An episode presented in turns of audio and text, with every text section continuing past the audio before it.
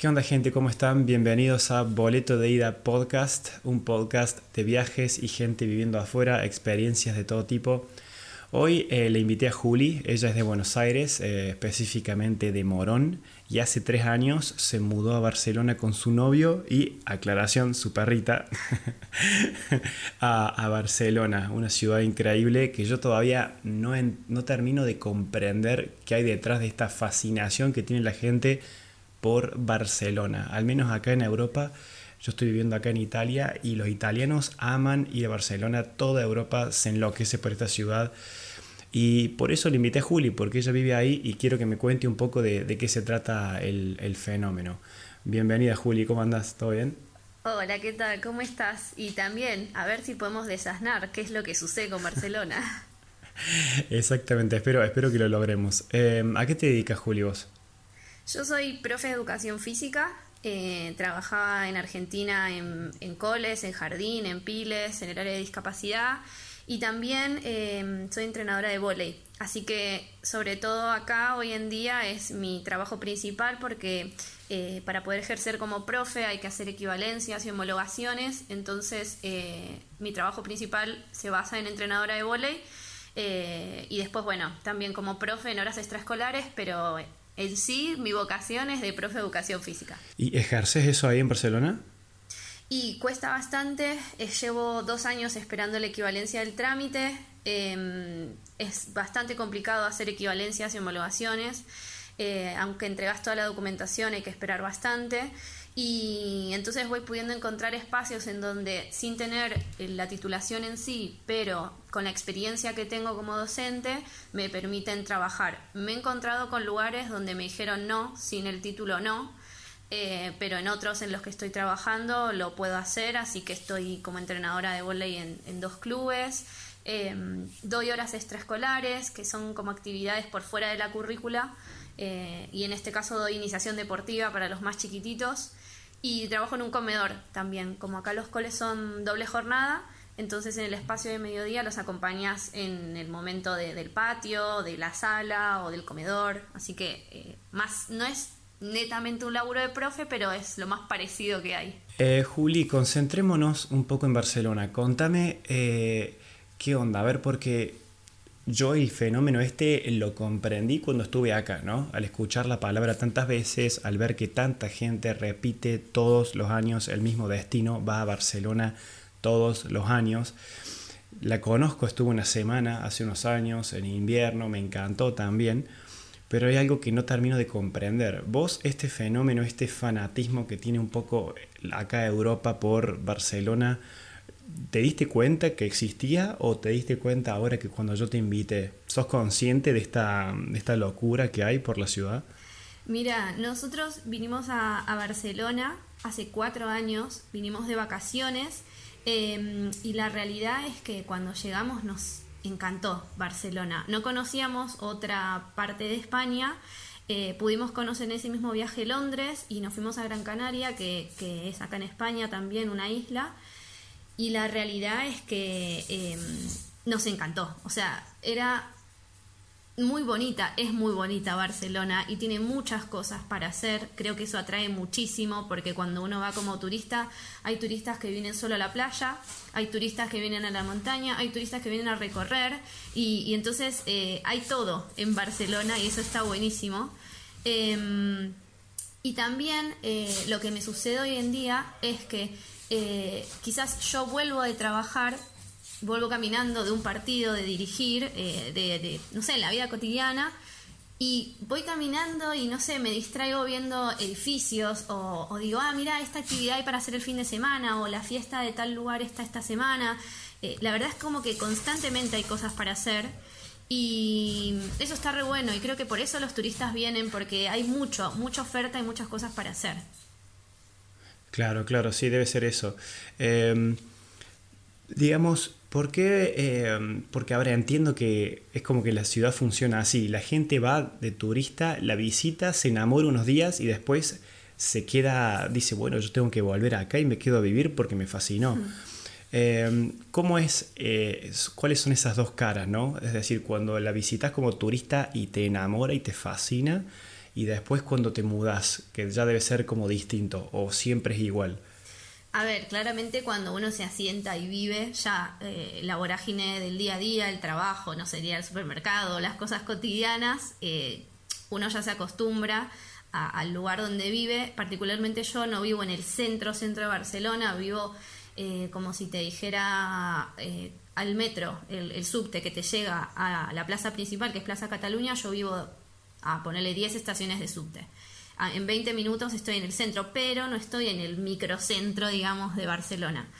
Entonces eso hace que quizá eh, mi barrio sea como un barrio mucho más tranquilo, sin turistas, realmente no veo turistas, veo más locales. Em, entonces en el día a día como que ya uno va generando la rutina, pero después cuando te tomas ese subte, ponele, y, te vas a, no sé, al laburo y pasas por Sagrada Familia, pasás por Plaza España, por Plaza Cataluña, por Montjuic, terminás pasando por lugares donde están todos los turistas, por suerte hoy en día ya están volviendo mucho más, se ven mucho más turistas eh, y eso claramente a, toda la economía de, todos los lugares eh, les viene bien. Em, la verdad es que, nada, seguís en tu rutina diaria, pero como te digo, es como que, no sé, tenés que ir a hacer un trámite, salís la estación de metro, pum, Sagrada Familia decís, ¿dónde estoy? O sea, es increíble. Eso es, realmente es impagable. Por eso me pasa un montón de veces, no sé, eh, normalmente los partidos se juegan los fines de semana y capaz que, no sé, terminás un partido cuando ya hace calor y decís, bueno, termino a las 11, a las 12 nos vemos en la playa. Y decís, wow. Ah, claro. Qué locura. Sí. Qué hermoso. ¿Por qué pensás que atrae tanto a la gente joven, más que nada, para vivir? ¿Por qué decís que... Mm, porque es, son los jóvenes quienes más se sienten esa atracción por mudarse a Barcelona. ¿Qué, ofrece la ciudad? Yo creo que como toda ciudad grande hay mucha oferta, eh, desde laboral hasta de estudio. Em, todo el mundo dice, y yo eh, creo corroborarlo que, em, y cerciorarlo, que Barcelona es muy cosmopolita. Pasa en muchas ciudades em, del mundo, las ciudades más grandes pero la realidad es que hay una movida así de mm, cultural y de, y de jóvenes que vienen a estudiar. Eh, acá estudiar es un poco complicado, no es muy compatible estudiar en una universidad y trabajar al mismo tiempo, entonces mucha gente que quizás no vive ni en Madrid ni Barcelona y encuentra en estos lugares lugares para estudiar copados, se muda para acá, entonces terminás teniendo el local de Barcelona o el catalán, después tenés gente de toda España e incluso gente de otros países que vienen a hacer sus posgrados, másters o incluso estudiar eh, una carrera. Em, y creo que lo que atrae mucho es eso, la verdad es que es muy enriquecedor poder eh, disfrutar de, una cultura que te enseña y compartirla con otros que tampoco son de acá y, y aprendes de esas culturas también. Y creo que, bueno, esto que comentábamos, la playa atrae muchísimo, muchísimo, muchísimo a los jóvenes eh, les gusta la playa, les, gusta esa movida del fin de, del atardecer en la playa o cuando había boliches el amanecer en la playa y todas esas situaciones, mm. creo que son atractivas. Y lo que me gusta mucho también de Barcelona es que eh, cada barrio, digamos, tiene su fiesta. Em, entonces, todos los meses, quizás, o no sé, cada dos meses, suele haber una fiesta barrial, ponele, las más conocidas son las de Gracia, por ejemplo, que, ya pasaron, en donde hay festivales, hay conciertos pequeños, ¿no? En, la plaza del ayuntamiento de ese lugar, pero, pero hay esa movida de, barcito a la calle, de, de, lo que le llaman acá la terraza, que es como las mesitas en la vereda. Creo que esa movida copa mucho y para el estudiante que viene y no tiene más que obligación de estudiar, eh, o para el que ya labura, pero puede, no sé, salir a las 6 de la tarde de la oficina y encontrarse con amigos, eh, eso está buenísimo. Eh, relaja un montón. O sea, me quedé con esto de que es incompatible estudiar y trabajar en una ciudad así. O es como que la gente va, estudia y después vive su vida, o la gente va y trabaja. No se hacen las dos cosas. Es incompatible, a ver, no digo que es imposible, pero no tenés la posibilidad como en Argentina. Ya de movida, acá la universidad es privada. O sea, le dicen también pública, pero se paga, o sea, no es gratuita la universidad. Entonces, eh, de por sí ya hay que abonar una cuota todos los meses o anual, dependiendo de las materias y eso. pero lo que no sucede como en Argentina es que hay diferentes franjas horarias para estudiar. No tenés turno mañana, turno tarde y turno noche, por ejemplo, para que labura durante el día, que fue mi caso. Yo al principio comencé, yo me recibí en la Universidad de La Matanza. Eh, le estudiaba a la mañana porque solo trabajaba un puchito de horas a la tarde, pero después ya empecé a trabajar ocho horas y tenía que seguir estudiando, entonces estudiaba en el turno noche. Acá eso no sucede y los horarios para estudiar son aproximadamente entre las 9 de la mañana y las 4 de la tarde. Alguna cosa podés tener hasta las 7 de la tarde, pero es incompatible con un laburo de 8 horas. Entonces, eh, muchos jóvenes solo se dedican a estudiar y es re loco porque, por ejemplo, yo tengo 28 y ya tengo 10 años de experiencia en mi laburo. Eh, yo laburo desde los 18 y claro, el pibe que termina quizás una carrera universitaria a los 22, 23, recién ahí empieza a ganar experiencia y yo ya le llevo 6 años de ventaja. Entonces eh, es, es, re loco eso, pero sí, sucede, sucede. Mira vos, mira vos. Eh, hablando ya de eso de trabajo y estudiar, ¿no? ¿Qué, Entiendo que bueno, Barcelona es, algo increíble, ¿no? Pero también tiene su lado oscuro, que es como los precios. Dicen que es una ciudad costosa, según lo que estuve leyendo, desde el lado que la mires. Si quieres salir a tomar algo, si quieres juntarte a comer, si quieres estudiar, si quieres pagar una habitación. Háblame un poco de eso así en términos generales. Claro. A ver, toda ciudad creo que es más cara. De hecho, nosotros tenemos amigos acá que son de, Vigo, del norte o de algún lugar que no es ciudad, ciudad. Y te lo dicen todo el tiempo. Capaz que, no sé, Santiago de Compostela, ellos pagaban una, un departamento entero, dos habitaciones por, no sé, 400, 500 euros. Y acá eso te sale una habitación. O sea, compartir una habitación. Eh, realmente la diferencia es muchísima y los costos en el supermercado también, eh, pero sí también el sueldo que se percibe en un lugar más chico eh, es más bajo.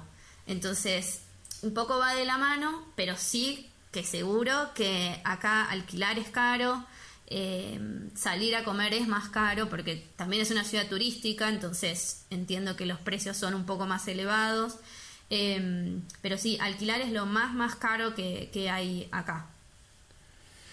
Em, ¿Cuánto es, eh, cuánto se gana más o menos? ¿Cuál es el promedio de un empleado de comercio, alguien que trabaja en un bar o en un restaurante o vendiendo ropa? Mira, eh, se supone, no sé la cifra exacta, pero el sueldo básico de acá son 950 euros más o menos. Entonces, para que te des una idea, un alquiler de un dos ambientes y no te digo en el centro de, de la ciudad, eh, te digo alejado, no sé, media hora alejado, eh, un alquiler de un dos ambientes te sale 900 euros. O sea, claramente no es compatible ganar un sueldo básico con vivir solo. Por eso mucha gente alquila habitación o si es una pareja o si son amigos o lo que sea, comparten los gastos, pero seguís viviendo con un otro, o sea, no vivís solo. Eh, así que es bastante caro. Después sí, tenés para alquilar habitaciones desde 200 euros, quizá una más, más o menos, hasta una copada por 400 euros, 500 euros. Claro, claro. Mira vos, qué interesante eso. Yo, antes de hacer la entrevista con vos, de la charla con vos, estaba viendo como un poco del eh, tratando de comprender yo solo, ¿no? Y leía blogs y todo eso. Y bueno, y hay como mucha, es una ciudad con mucha competencia laboral, ¿no? Como que todo el mundo va a vivir ahí, entonces tenés un montón de gente buscando el mismo puesto de trabajo. Y, y yo trataba de entender por qué esto, se daba esto. Y básicamente lo que explicaba en una parte era que como que Barcelona es una ciudad que es una ciudad global, tipo una New York, pero en Europa. Es como que es una ciudad como que ofrece muchísimas cosas y que, que, otras ciudades no ofrece. Por ejemplo, el tema del fútbol, ¿no? El tema del fútbol influye muchísimo. El Barcelona, Messi. Eh, el tema de, que sea una ciudad muy... ya no más y Le va a pegar duro a la ciudad, ¿eh? Le va a pegar bastante. Ah, ¿le va a pegar duro? Y es que mm, realmente eh, bueno, yo trabajo en el Barça como entrenadora de volei. Em, ah, entonces, Messi, bueno, Messi es Messi, ¿no? Partamos de la base eh, y el amor que tenemos los argentinos, pero Barcelona ama a Messi y eh, yo creo que también Messi ama a Barcelona, vive acá hace 20 años, bueno, vivía.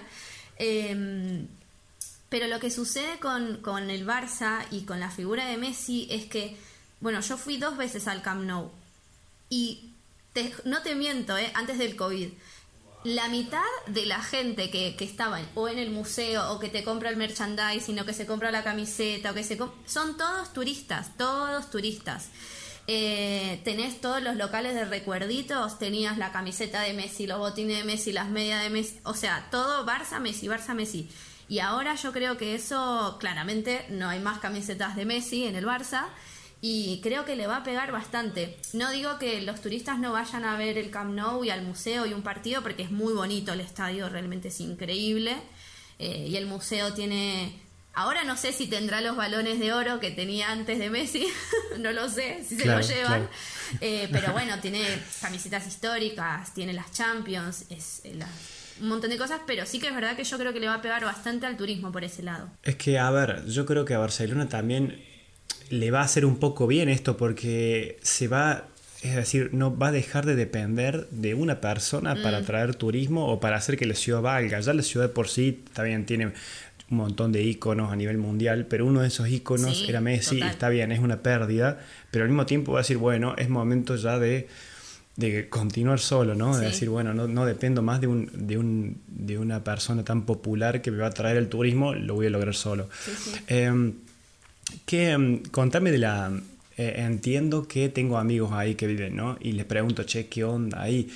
¿Qué es lo que más te gusta? Una pregunta súper simple. Y lo que me responden es que hay muchas cosas para hacer, hay mucha movida, cosas para salir. ¿Cómo es el tema de, de, la vida nocturna ahí en Barcelona? Bueno, eh, como te comentaba antes en privado, no, yo no salgo a bailar, no salgo mucho, la verdad siempre hice así vida de, deportista y de jugar temprano los sábados o domingos a la mañana. Tenía compañeras que sí salían, yo era un poco más responsable o no, no sé, no, no me prefiero tomarme un, un trago en un barcito y después irme a casa a dormir, pero te estuve averiguando. eh, hay, ahora están cerrados por el COVID. Eh, leí un par de notas donde decía que a partir de más o menos junio de este año se habían podido abrir algunos espacios que tenían terraza con aforos limitados, por supuesto, pero no lo que es el boliche que, que conocíamos nosotros. Em, pero sí que hay, y sobre todo hay em, acá en Barcelona, en lo que es al costado del mar, o sea que eso está re bueno, me imagino, para los que van a bailar, es una alta salida, está re bueno. Em, todo lo que es el Porto Olympic o para el lado de la Barceloneta, que es al, lado del mar, hay muchos boliches que están ahí cerquita y lo, lo lindo es eso, me imagino, lo que atrae es eso, que, que terminás, no sé, a las 6 de la mañana, sí, sí está, mi perra por acá ladrando, está mirando por la ventana. Eh, acá está, así, deja de ladrar. Saluda, Mori. Ahí está, hola, hola. Ahí está. Em, entonces creo que lo copado es que, eh, no sé, me imagino, ¿no? Como pendejo de, che, terminé a las 6 de la mañana y me voy a ver el amanecer al mar. Esas cosas, Dios, tan re buenas. Me parece que, esa movida está copada. Debe haber otros boliches en algunas otras zonas, eh, pero yo ahí vi mucho eh, y ahí hay mucha movida nocturna, digamos. Contame una cosa, ¿qué tan segura es la ciudad en, por ejemplo, ya sea para salir o para ser totalmente independiente por ahí, ¿no? Porque, a ver, preguntándotelo a vos personalmente, vos como mujer, eh, ¿cómo se adapta Barcelona a la seguridad? Es decir, ¿vos te sentís segura moviéndote por ahí con total libertad? Eh, que no se malinterprete porque yo entiendo todavía que es distinto, ¿no? Por ejemplo, acá en Italia sigue siendo también peligroso para algunas mujeres salir solas. Yo no sé si en Barcelona será así o no. Eh, tengo que decir que la verdad que yo me siento súper segura, he vuelto a la noche eh, sola tomándome metro o tren y eso es impagable. Hay también buses nocturnos que suplen los buses que, que están durante el día eh, quizás el servicio de metro o de tren se corta en cierto horario. Durante los fines de semana suele estar de corrido y eso la verdad que está buenísimo porque sabes que tenés el subte, capaz que tiene más espacio entre subte y subte, pero, pero podés tomarte el metro y estás tranquila. Eh, he vuelto a la noche y obvio con precauciones, pero, pero me he sentido tranquila. No te digo que es la mayor cantidad de veces que, vuelvo a la noche sola, quizás siempre salgo con mi novio o en familia o con amigas. Eh, Mari, no sé, hay un pajarito en la ventana. y eh, la verdad es que tengo que decir que, yo me he sentido segura.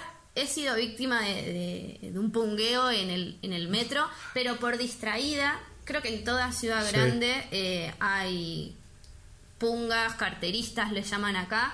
Me robaron el celular. Uno también se relaja.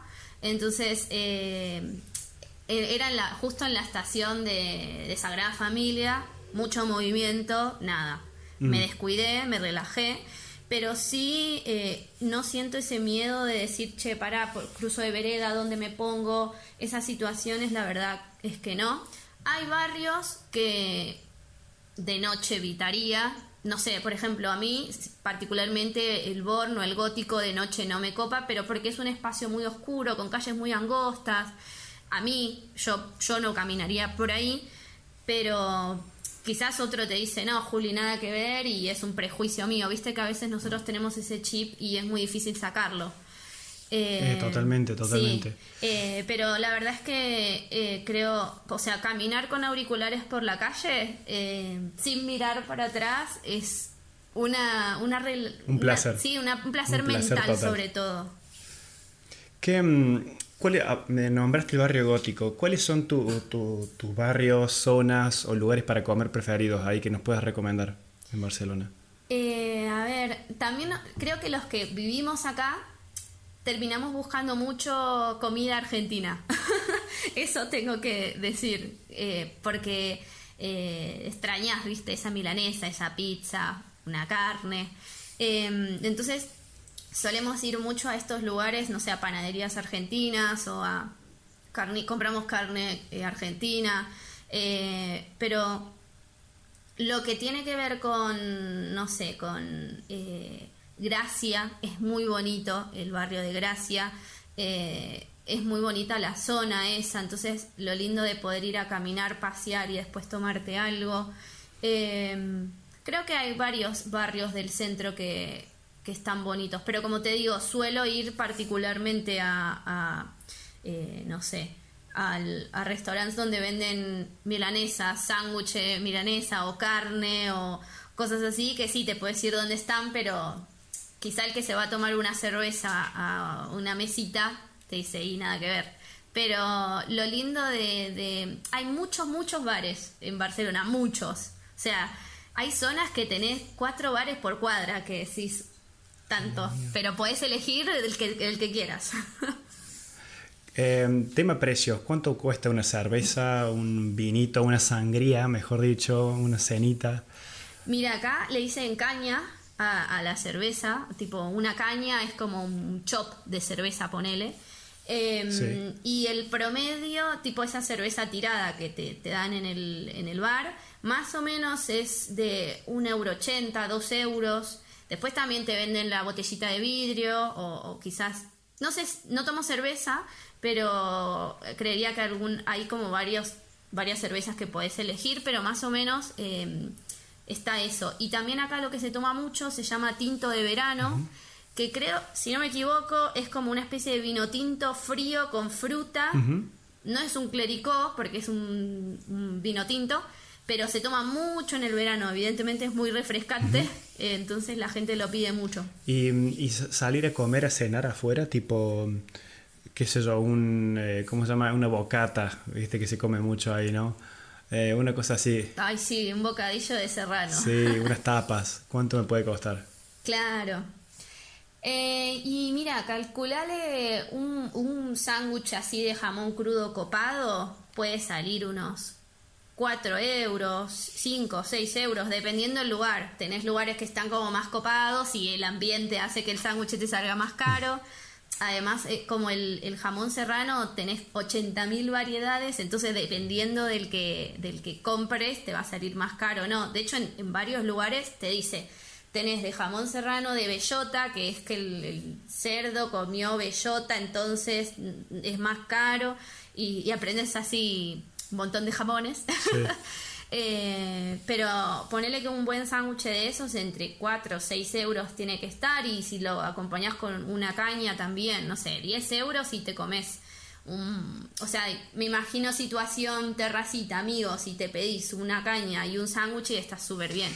O, una tapa, así, algo de, tortilla de papa. Em, una tapa puede estar 2 euros con algo, una cosa así. ¿Qué es? Contame de, la, gente, de la población. Es decir, viste, cuando uno va a un lugar, percibe cierta vibra de ese tipo de gente. Y yo creo que Barcelona no pasa desapercibido. Debo, yo, yo cuando estuve me acuerdo, si bien es muy multicultural, como vos decís, están los locales y la gente que vive ahí de alguna forma agarra esa onda y como que todo se vuelve, por ahí puedo decirlo, una fiesta o un ambiente súper positivo.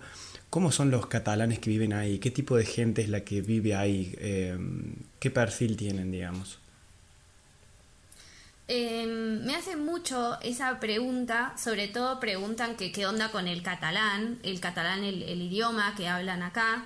Em, la verdad es que son muy abiertos. Eh, creo que el crecer en un, en un lugar donde sabes que, no sé, desde que fuiste a jardín de infantes, primaria, secundaria, te encontraste con gente que quizá no era solo de acá, sino de un montón de lugares, hace que uno vaya creciendo y formándose como persona diferente al que, no sé, tiene 30 años y recién ahí conoce que hay gente que viene de Argentina.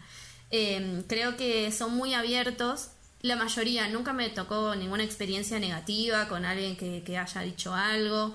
Em, la verdad que en ese sentido son muy abiertos. Te podés encontrar con, con catalanes que te hablan en catalán, pero cuando se dan cuenta que hablas en castellano, te hablan en castellano sin problema. De hecho, me pasa en el trabajo que quizá eh, los nenes me hablan en castellano y después los padres te hablan en catalán, pero después te dice, te hablan en castellano sin problema. Em, si vas a algún pueblo muy alejado, cerrado, ahí sí, es, lo más normal es que te hablen en catalán, pero porque también pasa en Argentina, o sea, el, el, cordobés de un pueblito es más cerrado que el cordobés de la ciudad, me imagino. Lógico, lógico. Eh, em, pero esa... Entonces eso pasa acá, pero... Eh, pero digamos, la gente que yo me acuerdo cuando estuve ahí, em, eh, como que entonces, lo que lo podríamos concluir que en realidad es, es, una persona muy receptiva y muy abierta a personas que van a, tanto turistas como inmigrantes que son muy diferentes a ellos. Ponele el catalán, si te haces amigo un catalán, inmediatamente te va a incluir en su círculo de amigos o es confianzudo o... Sí, depende, yo creo que eso también depende de la persona. Eh, tenemos eh, amigos eh, que son catalanes y a través de, de mi novio y se conocieron en el club eh, jugando al tenis y la verdad es que nada, nos juntamos a, comer y ya han conocido el asado, hemos hecho un asado y, les gusta eso y ellos nos han hecho conocer culturas de acá, comidas de acá. La comida une mucho, me parece. Mira, me lo decías a mí que estoy en eh, Italia, que acá es, sagrada la comida, acá es sagrada. Em, eh, Totalmente. Eso, hay, hay, como un montón de argentinos, ¿no? Es como que yo tengo, eh, justamente, tuve un amigo que estuvo acá cuatro días, se fue antes de ayer, y le digo, ¿dónde te vas? Se va a Barcelona, da la casualidad que se va a Barcelona. y, y, me dice que cuando estuvo ahí, la, hace dos semanas, dice que hizo 20 metros o 50 metros en la playa y escuchó 10 grupos de argentinos hablando ahí sentados. Increíble la cantidad de argentinos que hay. Increíble. Totalmente, es re loco. Eh, bueno, creo que Barcelona es la ciudad donde más argentinos hay en España o le pegan el palo, pero cantidad de argentinos, de hecho mis dos mejores amigas acá son argentinas. Em, y, eso que decías que se escuchó hablando argentinos también pasa en la calle, vas caminando y escuchás y decís, o es argentino o es uruguayo, porque bueno, en un momento no podés llegar a distinguir, pero eh, es re loco y ahora en el verano te das cuenta por los mates en la playa. Ves el termo y el mate. Claro, claro.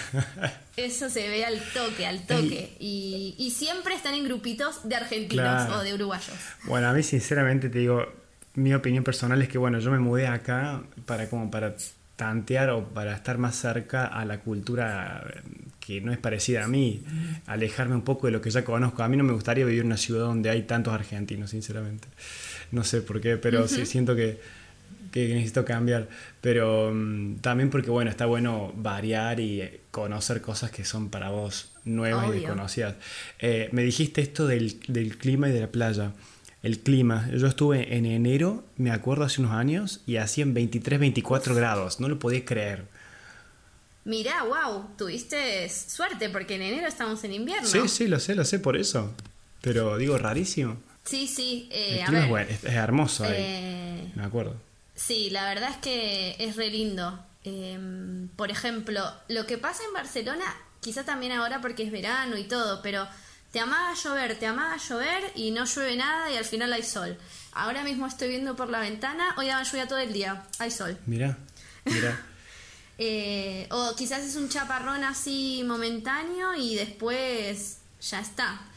Eh, y se disfruta mucho eso, porque en el verano, ponele que no te termines metiendo al mar eh, cuando haga ya un poco más de fresco, pero podés ir a eso, a tomar unos mates a la playa. Em, lo que a mí me encanta es que realmente tenés el mar y la montaña muy cerca, entonces en el verano puedes disfrutar a pleno del mar y en el invierno haces una hora veinte y te vas a una pista de esquí. o sea, a, ese nivel. Increíble, increíble, tenés de todo, literal, de todo. Em, yo también me acuerdo que cuando estaba ahí, em, era un tipo viaje mochilero, backpacker, y nosotros con mi amigo estábamos ahí medios tipo usando la misma ropa hace días, eh, con esas camperas para hacer alpinismo, esos, esos zapatos de montaña. Y estábamos medio ahí bajo presupuesto, ¿no? Y me acuerdo que la gente se vestía muy bien en Barcelona. Todos se visten súper bien, sobre todo de invierno. En invierno se ponían esos trajes tipo Montgomery largos, con las botas y mm, combinaban hasta los colores. Era como, había mucha elegancia, buen gusto. ¿Es así todavía o no? Creo que vestirse es barato. Eh, bueno, yo que me he visto de deporte diariamente, el Decathlon, eh, que, que está acá en España y creo que en algún otro lugar está, es muy barato. Eh, no sé, ponele la otra vez, nos fuimos un par de días a Valencia, me olvidé la malla, fui al Decathlon, por 10 euros me compré una malla. Entonces, creo que, que lo que la ropa está buena porque decís, no voy a gastarme una fortuna para si voy a la nieve una vez al año. Eh, entonces la ropa está buena, es de buena calidad y es barata. Entonces te podés decir, bueno, me compro el pantalón, ya tengo las zapatillas tipo de trekking, entonces me compro el pantalón y con eso tiro. Y cuando hay ofertas, las ofertas son buenas. Eh, hace un, un mes, ponele, terminaron las rebajas y cuando terminan las primeras rebajas están las segundas rebajas, entonces como que sigue bajando, no te digo que tenés toda la oferta de cosas porque ya varias cosas se las deben haber llevado, pero eh, encontrás ofertas buenas y a ver, tiene sus pros y sus contras porque terminas comprándote una remerita que vale 5 euros y que sabes que quizás se la, la cuidas, pero igual se termina percudiendo pronto. Eh, y generas eso que se llama de desecho de, ropa, esto de, ropa que se usa muy poco. También hay espacios para donar ropa en la calle, puedes encontrar un montón como de contenedores para donar ropa, eso está re bueno. Em, pero la verdad es que vestirse es barato, comprarse zapatillas. No te digo la, la de último modelo, la top, porque eso en todos, caros, en todos lados es caro pero, pero es barato. Juli, eh, última pregunta. Eh, pensad específicamente para la gente que quiere mudarse ahí a la capital de Cataluña, ¿no? ¿Para qué se debe preparar una persona que realmente está considerando mudarse a esa ciudad? Y para que no sea una sorpresa. Mira, creo que lo principal es venir informados, eh, saber que a pesar de tener pasaporte europeo, muchos italianos eh, con pasaporte italiano vienen. Eh, tienen que hacer su residencia, claramente si sos español haces tu DNI, pero para el resto de los europeos hay que tramitar una residencia, que hay que cumplir con ciertos requisitos. Y en ese sentido la, la ley, la legislación de España es muy, eh, eh, no me sale la palabra, pero muy rigurosa y, y, entonces venir informado de lo que hay que hacer para poder quedarse de forma legal, poder trabajar, eh, si es que ese es su objetivo, claramente. Eh, hay gente que viene netamente como turista y puede estar tres meses sin problema. eh, o los que tienen pasaporte europeo pueden estar sin problema acá, pero eh, saber, venir con información, venir con ahorros también, si, si su idea es quedarse a vivir, porque como decíamos antes, alquilar es caro. Entonces, venir con backup de ahorros para que no te agarre acá sin, sin trabajo y sin ahorros. Eh, y bien eh, perceptivo, como bien predispuesto a buscar, a buscar laburo, a buscar un lugar donde vivir, a hacerse amigos, a conocer lugares nuevos. Eh, porque si venís así como muy cerrado, es complicado, sobre todo como el, el golpe del principio. Eh, capaz que vos venís y decís, no, yo voy a ir a trabajar en un lugar, no sé qué, y si no sucede y no estás preparado para que eso no suceda, no la vas a pasar bien. Juli, muchísimas gracias, te agradezco un montón tu tiempo. Espero que esto sea de ayuda para la gente y nada, muchas gracias. No, gracias a vos por, por invitarme. Eh, creo que que hay mucha info sobre emigrar a España y sobre venir acá, pero estas preguntas que hiciste vos no están en todos lados, así que creo que están súper interesantes para que conozcan no solo el lado de trámites que tengo que hacer, sino también todo lo otro con lo que se pueden encontrar acá en Barcelona. Eh, así que espero que verlos pronto por acá. ¿Cómo te puede seguir la gente en Instagram o en tus eh, redes? Es arroba me voy a BCN hay mucha info ahí, hay info de, vida cotidiana, de esto que, hablamos recién, pero bueno, esto que mencionaba también a lo último sobre trámites, residencias, etcétera, hay mucha, mucha info ahí, así que ahí en el Instagram pueden seguirme sin problemas. Muchas gracias, Juli. Gracias, gracias a vos.